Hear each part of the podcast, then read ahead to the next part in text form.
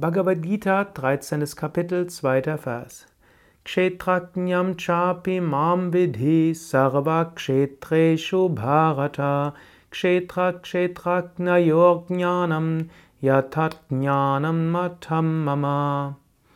Wisse auch, dass ich der Kenner des Feldes aller Felder bin, O Arjuna. Wissen um beides, Feld und Kenner des Feldes, betrachte ich als die eigentliche Erkenntnis. Krishna spricht hier, dass äh, nicht du als Individuum der Kenner des Feldes bist, sondern letztlich dein wahres Selbst, dein wahres Ich ist Gott.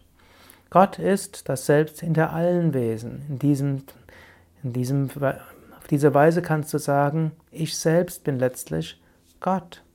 Nicht ich als Körper bin Gott, nicht ich als Individuum bin Gott, sondern das, was ich wirklich bin, die, das Selbst, das ist überall. So wie Jesus auch sagt, ich bin in dir, du bist mit mir, oder ich und mein Vater sind eins.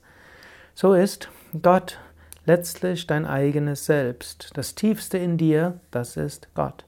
Und Krishna sagt auch, ich bin das Selbst hinter allen Feldern, ich bin der Kenner des Feldes aller Felder, also hinter allen Seelen.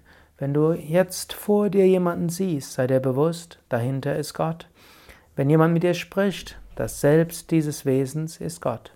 Du bist im Inneren Gott und das Selbst des Menschen, mit dem du sprichst, ist Gott. Die Felder sind unterschiedlich, Körper, Psyche und so weiter. Aber das, was zählt, die eigentliche Essenz, das ist überall gleich. Sei dir dessen heute bewusst.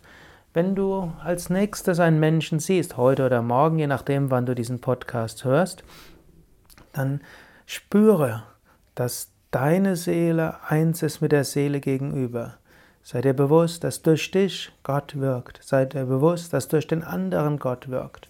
Und letztlich, dass Gott die Seele nicht hinter jedem Wesen ist und in dem Universum als Ganzes.